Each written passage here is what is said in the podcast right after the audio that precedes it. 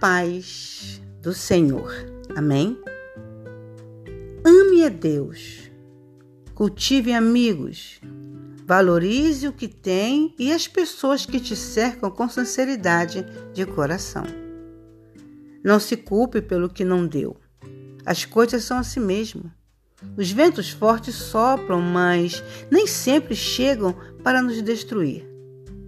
Alguns deles acontecem para nos colocar no lugar e ajeitar as tamanhas bagunças que há dentro da gente.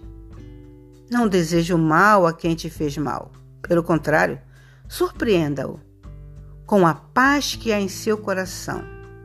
Perdoe e siga seu caminho livre de um peso desnecessário.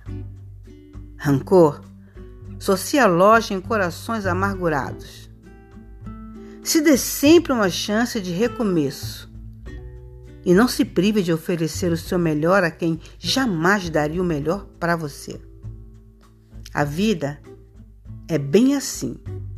A gente acaba encontrando no caminho quem se achou mais ligeiro que a gente. Não se esqueça dos primeiros começos. Não abandone quem um dia te estendeu a mão.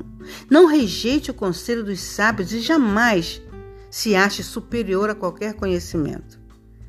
Se coloque no lugar de aprendiz, adquira experiências. Se vista de humildade, construa um futuro para você digno de alguém que viveu, aprendeu, cresceu e venceu.